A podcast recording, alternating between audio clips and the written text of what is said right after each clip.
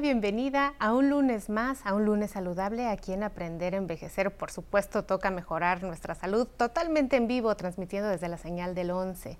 Si usted está pensando que ya es medio año, que no ha hecho muchas cosas, que es buen momento para hacer un alto y reflexionar sobre la salud y sobre todo la gran pregunta, ¿Cómo saber cómo estoy de salud y qué análisis son los recomendables para hacerme en esta etapa tan bonita siendo adulto mayor? Pues bueno, aquí le vamos a decir cómo hacerlo. Tenemos a un invitado de lujo que usted conoce, el doctor Humberto Medina, que ahorita le presento con calma. Vamos a ver la cápsula, pues que nos va a introducir a los estudios recomendados y regresamos con usted a platicar. Póngase cómodo, póngase con un cafecito listo y venga a disfrutar con nosotros este lunes de salud.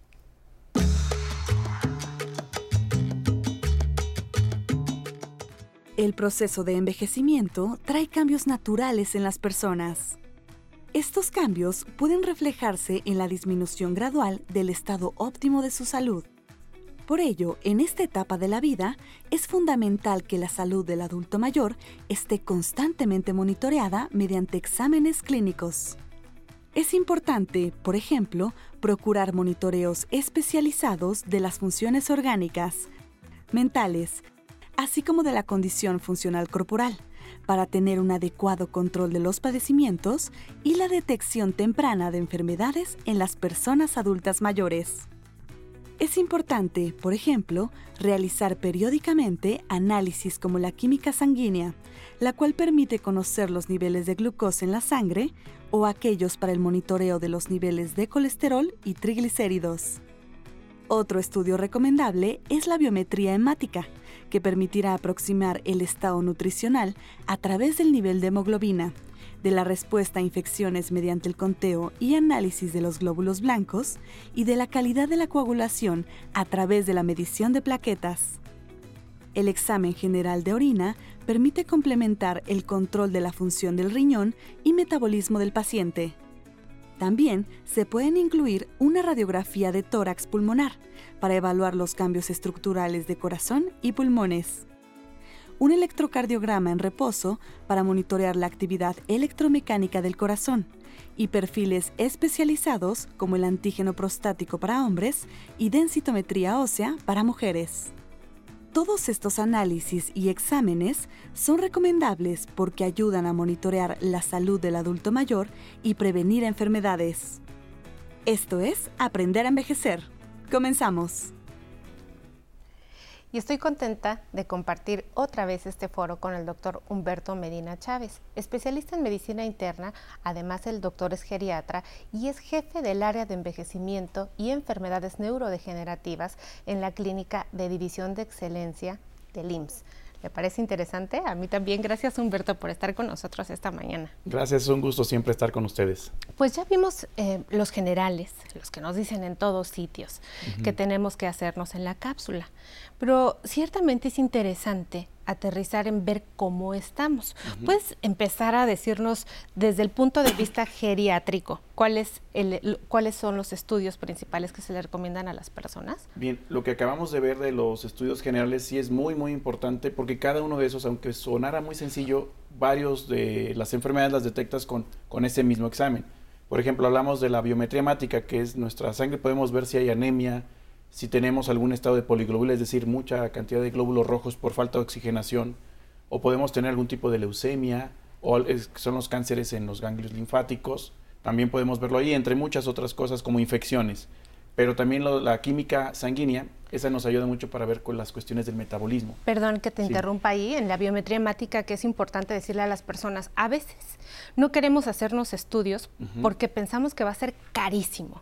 y el hecho de acercarnos y decir, híjole, pues sí, está muy padre lo que dicen los doctores, pero pues no me alcanza, ¿no? Entonces decirle que esta batería de estudios es accesible, una biometría hemática que permite ver todo esto que acabas de mencionar, pues no es un estudio costoso y justamente pues ve tres grandes cosas importantes, como está la parte roja de la sangre, la parte blanca de la sangre, si hay algunas alergias y si la gente coagula bien, también es algo muy importante, de, justo si me permites también contribuir en esa precisión. Sí, sí, orientan también algún proceso hepático, por ejemplo, cuando las plaquetas las tenemos bajas, entre otros. Y sí, no es, no es caro, también prácticamente todo el sector salud, Secretaría, IMSS, ISTE las tiene Y en medio privado también no es nada costoso, de hecho hay algunos laboratorios que pues es muy económico, todo el perfil completo, porque suele a veces creer que somos caros. Hay algunos laboratorios que sí son caros, pero bueno, ya todo esto dependerá también de las preferencias y la calidad del paciente que busque, ¿no? Sí, o sea, pero cualquiera puede ser accesible para las personas. Sí, y retomando el tema sobre la química la química sanguínea, sí. Para mí creo, y para el adulto mayor es donde toma más relevancia. Ahí podemos ver principalmente los temas de glucosa, también ver cómo está la función del riñón, cómo está la función del hígado, cómo está la función de los lípidos en general y también algunos otros que van complementarios como puede ser el ácido úrico, como puede ser las proteínas totales, es decir, tu nutrición y pues algunos procesos de manera indirecta, ojo, estos los podemos detectar eh, si fuera algún tipo de cáncer. No todos los cánceres se identifican con estos estudios básicos, pero puede dar algún indicio que a partir de ahí tomemos algunas otras eh, diligencias para complementarlo, ¿no? Fíjate que a propósito de esto que mencionas, o sea, es común que nosotros revisemos a los estudios y ya tengan el parámetro de referencia, ¿no? Y entonces el paciente solito dice, pues yo ya me los hice y yo me voy a leer y de pronto vienen aterrados al consultorio viendo que o está arriba del, asterisco o, está bajito del asterisco que les han marcado como punto de referencia. Específicamente hay valores independientemente de los sugeridos por los laboratorios, que se ajustan a un adulto mayor por ejemplo, la función renal. Así es. De hecho, es muy común lo que comentas. Llegan a veces porque tengo un punto arriba o dos puntos arriba. El detalle es que la mayoría, si no es que todos los eh, parámetros de referencia, pues están basados para un adulto joven. Ajá. Algunos se ajustan a las personas mayores. Efectivamente, la función renal para que te des una idea, a partir de los 30 años, nuestra función renal empieza a envejecer, o sea que ya empezamos a envejecer ambos. no, si estamos aprendiendo a envejecer.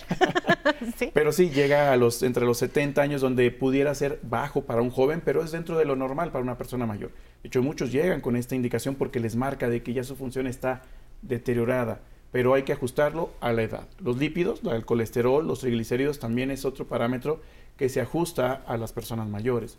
La biometremática, la cantidad de sangre, también se ajusta a las personas mayores. A la baja tenemos un poquito menos de sangre que las personas jóvenes. De hecho, se equivale mucho a hombres a las mujeres jóvenes. O sea, los hombres adultos mayores a la de las mujeres jóvenes, porque siempre la mujer tiene un poquito menos de sangre que el, varón.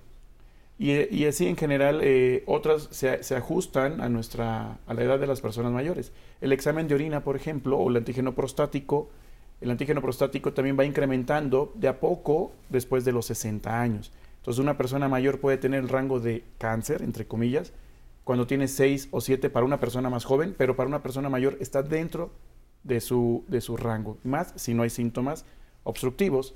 Y el examen de orina es súper importante. A veces también ese evitamos, bueno, nada más con que me saquen sangre, no voy a dar la muestra de orina. Ahí nos podemos dar cuenta a temprana eh, época de que el riñón está dañado o, necesitamos hacer estudios más a profundidad. Y algo que es muy frecuente y sobre todo en la mujer, las infecciones de vía Sí. justo te quería mencionar acerca de la gran importancia, porque se le ha llamado la biopsia líquida del riñón al examen general de orina, y particularmente eh, me interesaba, antes de que avancemos con, el examen de orina, eh, comentarles a las personas de la química sanguínea, que es tan importante y que ve el funcionamiento del metabolismo y de muchos órganos, como tú lo mencionaste, o sea, no solamente es como que ver si tengo el colesterol alto o la glucosa alta, porque hay gente que solamente se dedica en el laboratorio generalmente se pide, ¿de cuántos elementos te van a hacer la química? Es muy variable, cada laboratorio, de hecho, algunas veces les ponemos química sanguínea de 35 elementos y nos preguntan, doctor, no hay de 35, hay de 36. Pues que te la hagan de 36 o que se me cuesta lo mismo la de 45, la de 45. Incluyen algunos otros parámetros.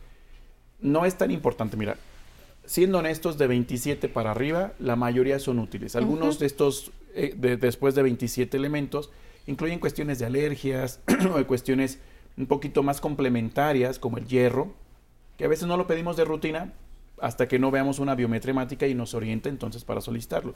Pero el laboratorio ya te lo incluye, entonces es una complementación que al médico le puede servir.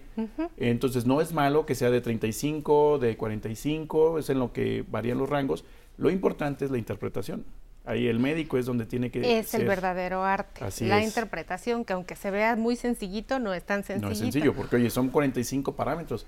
Tienes que aprenderte para qué sirve cada parámetro y además cuándo está alto, cuándo está bajo y qué enfermedad corresponde a cada una de ellas. Por supuesto que sí, por supuesto que sí. El examen general de orina, me decías Humberto, pues tiene, nos dice si hay unas si hay infecciones, si eh, estás tirando proteínas, lo cual no es deseable. daño renal. Daño renal. ¿Qué otras cosas podemos revisar en un examen? Enfermedades reumatológicas también ahí podemos ver, por ejemplo, la nefritis lúpica o algunas alteraciones del riñón cáncer también lo podemos identificar, no directamente, insisto, la mayoría de, los, de estos estudios generales nos da pie a continuar a un estudio más profundo. Pero, por ejemplo, cuando vemos sangre en el examen de orina, tenemos que pensar en cáncer, ya sea en vía renal o en vía urinaria, en la vejiga o en la próstata. Entonces, también esto para que la gente no se asuste, no toda sangre es... muchas veces en personas jóvenes y sobre todo mujeres que aún presentan menstruación, si lo hacen muy cercano al día de su o durante la menstruación, va a haber evidentemente eritrocitos y esto no significa que sea mal. Hay que repetir el estudio o no se recomienda hacer el estudio de orina en ese momento. Y la resequedad vaginal, que es importantísima en muchas ocasiones. En los adultos mayores es muy frecuente, fíjate, sobre todo en la mujer que tiene, pues sí, después de la posmenopausia, la fricción que se genera entre las paredes vaginales hace que se irrite y pareciera una infección de vía urinaria. Constantemente, erróneamente, se les da tratamiento antibiótico. Entonces hay que analizar bien. Temazo, vamos a seguir platicando de eso después del corte. Vamos al corte y regresamos. Mira, es una etapa, pues sí, difícil, sin, sin, duda alguna. Hay que aprender a envejecer, como tú lo dices, Pati. Hay que aceptar ciertas cosas. Hasta los 62, 63 años, este, estaba muy, muy activo. Luego hay cosas que van sucediendo, gente que va empujando atrás, gente que lo va sustituyendo a uno en distintos, fundamentalmente medios que quieren gente más joven.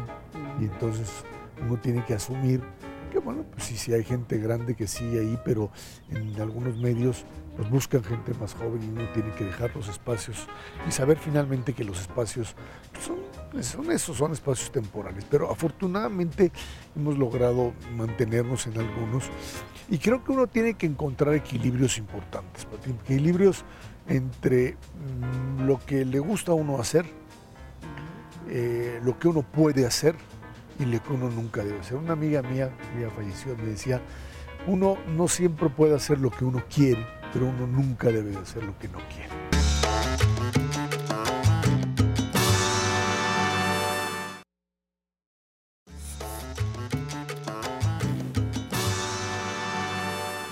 Y estamos de regreso recomendándoles a ustedes cuáles son los estudios integrales para tener una salud intachable para las personas adultas mayores. Esta mañana conversando con el doctor Humberto Medina.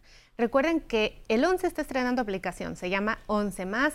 Usted la puede descargar, descargar en su teléfono móvil y llevarnos a donde va. Que se va a ir al mercado, pues puede estar ahí escuchando la aplicación y nuestro programa de Aprender a Envejecer, disfrutar de toda la programación de la barra del 11, que la verdad está buenísima.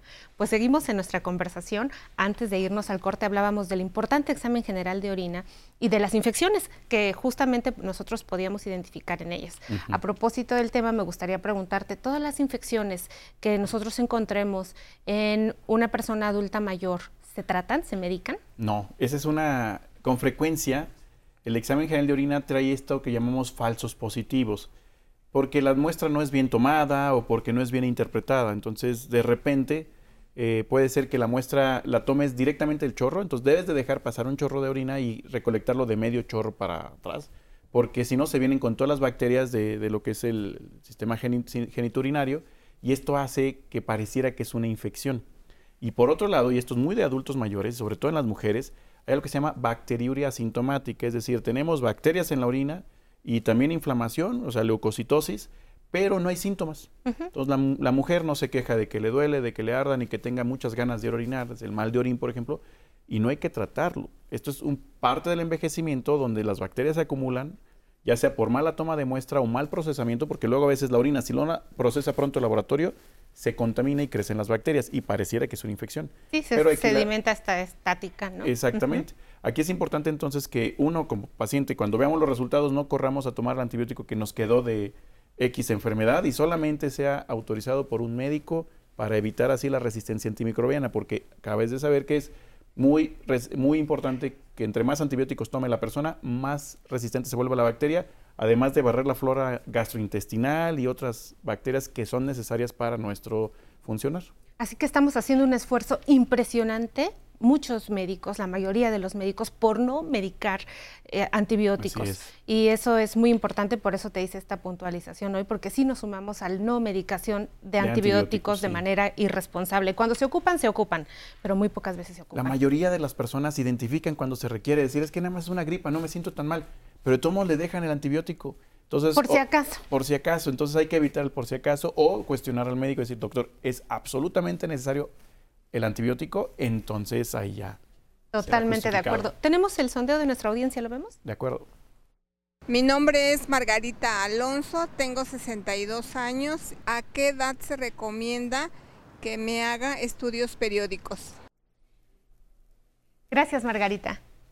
Yo tengo una pregunta muy amplia, porque en el sentido estricto, pues no hay una edad. Pero a partir de los 65 años, la recomendación, si tú eres sano, si no tienes ninguna patología, hazte un chequeo lo que habíamos mencionado, una biometría, una química, un examen de orina, una radiografía, un electrocardiograma. Si todo está bien, tal vez en dos o tres años sí sigue sano. Pero las personas diabéticas, las personas con un problema del corazón o cualquier otra enfermedad, hígado, sangre, hueso, pues se hacen los chequeos más seguidos, sobre todo el diabético. El diabético cada tres meses si está descontrolado y cada seis meses si está controlado, al menos algo bien importante que se llama hemoglobina glucosilada. Esta nos dice cómo estás de controlado los últimos tres meses a la fecha de la muestra. Porque has de saber que muchos pacientes llegan, no cenan, ayunan y salen ando muy bien en la glucosa. Creen que, nos van a engañar. Así es, o, lo hacen, al final es la salud de O se van a engañar, pues sí, pero no se vale hacer trampas para irse a hacer el estudio. Y este estudio, bien. Ajá, y este estudio de hemoglobina glucosilada nos dice cómo estás las 24 horas durante los últimos 90 días. Entonces, si estás mal, ahí nos vamos a dar cuenta. Y así es muchos estudios que son complementarios a la diabetes o a la hipertensión o al problema del corazón, pero la recomendación es, ¿tienes alguna patología crónica? Mínimo, una vez al año si estás controlado mínimo. Humberto, en, las personas adultas mayores, a veces tenemos que la famosa colitis, que el estado de ánimo ansioso, que me dan taquicardias, que tengo la piel fría, que tengo muchos trastornos que nadie sabe ni qué tengo, pero algo tengo. Perfil tiroideo, el perfil tiroideo se indica cuando tenemos algunos de estos síntomas y sobre todo sobrepeso y depresión y piel seca y caída de cabello, orienta. El problema del, hipotiroidismo es que puede pasar pues desapercibido porque son síntomas muy similares al envejecimiento. Eh, se recomienda en algunos pacientes y sobre todo las mujeres que tienen antecedentes familiares cada cinco años. Si sale negativo, en cinco años sale positivo o cercano, lo que llamamos hipotiroidismo subclínico, es decir, un periodo previo al, que sea evidentemente las manifestaciones se hacen más seguidos. Sí se recomendaría platicarlo con el médico después de los 65 años, no está descartado hacerlo cada 5 años. Muchas veces dicen las personas, pues es que si no me dio de joven ya no me dio. No, al contrario, al contrario, el hipotiroidismo es más frecuente en las personas eh, adultas mayores. Es más frecuente el hipertiroidismo que después termina en hipotiroidismo y sobre todo el que es, le llamamos autoinmune en las mujeres jóvenes. Y hablo mujeres porque es una enfermedad que pues, por cada ocho casos de hipotiroidismo, siete son mujeres y una es hombre.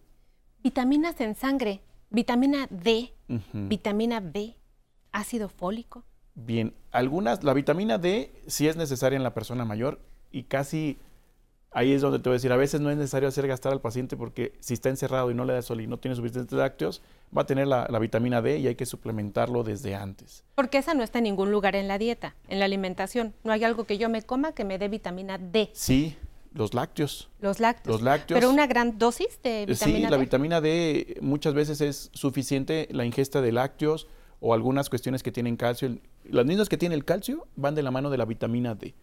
Entonces sí, sí, sí lo hay pero eh, desafortunadamente el adulto mayor por la intolerancia a la lactosa de repente pues no ingiere ningún, ningún lácteo, ¿no?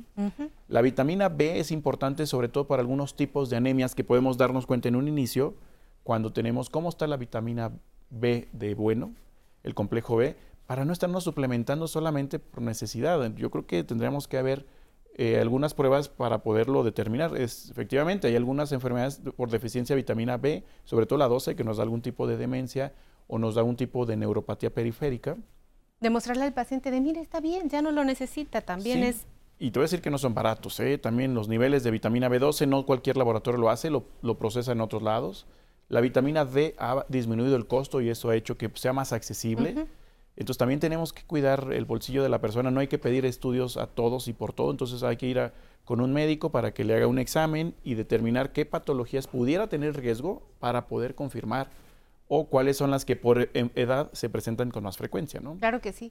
Eh, ya sé que es muy ambiciosa, tenemos un minuto antes de irnos, pero cáncer. Híjole, el cáncer, el más frecuente cáncer de mama, por favor, mujeres, siempre identifíquense primero con el examen clínico, con la palpación, si hubiera alguna tumoración. La mastografía hay que hacerla. Mastografía, mujeres adultas mayores, mastografía, no eco. Y los hombres, el cáncer de próstata. El tercero, cáncer de pulmón y cáncer de colon. Cáncer de pulmón con una radiografía de tórax nos puede dar una orientación, pero si hay alguna sospecha, ya subimos a una tomografía que es más precisa.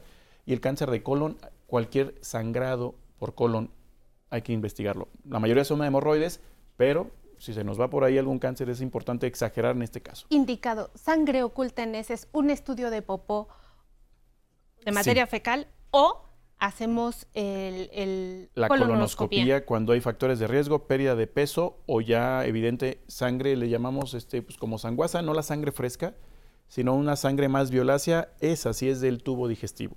La sangre fresca, como la como nos cortamos, es hemorroides hasta no demostrar lo contrario, pero todos hay que investigarlo. Pues qué buen chequeo esta mañana. Muchísimas gracias, Humberto, por toda esa luz que nos das a través del conocimiento tan importante y decir que un paciente no son estudios de laboratorio. El laboratorio solamente es una guía, el paciente es el paciente y la clínica es lo más importante para hacer un buen diagnóstico. Así que independientemente de que ya tengamos muy accesible los estudios de laboratorio, siempre es importante consultar al médico. Si me permites, nada más agregaría densitometría ósea importantísima para las personas mayores. Un chequeo del registro eléctrico del corazón a través de un electrocardiograma les vendría muy bien. Te esperamos nuevamente, por supuesto. Con gusto. Y recordar que los estilos de vida saludable van para todos. Buena alimentación, ejercicio y socialización.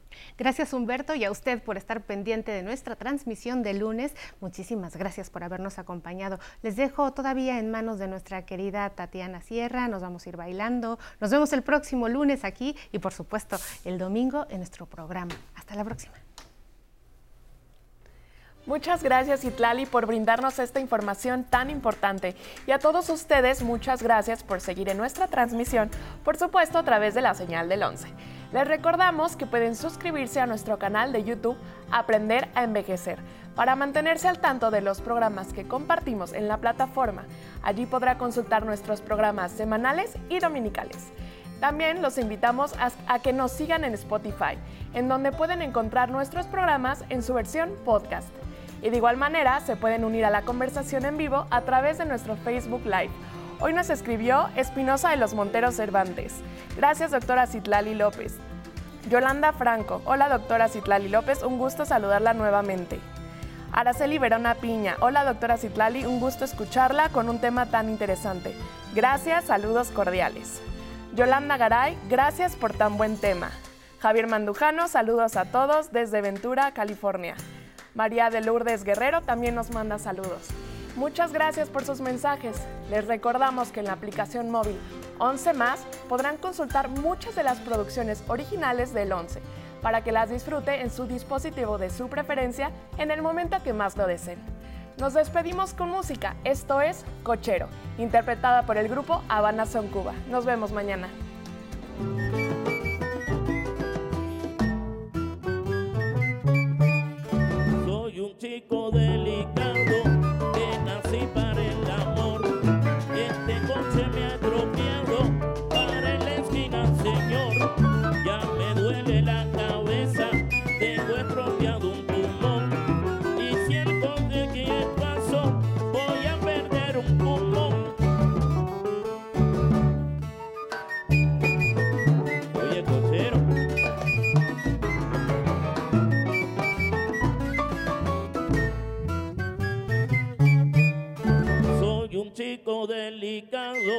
Que nací para el.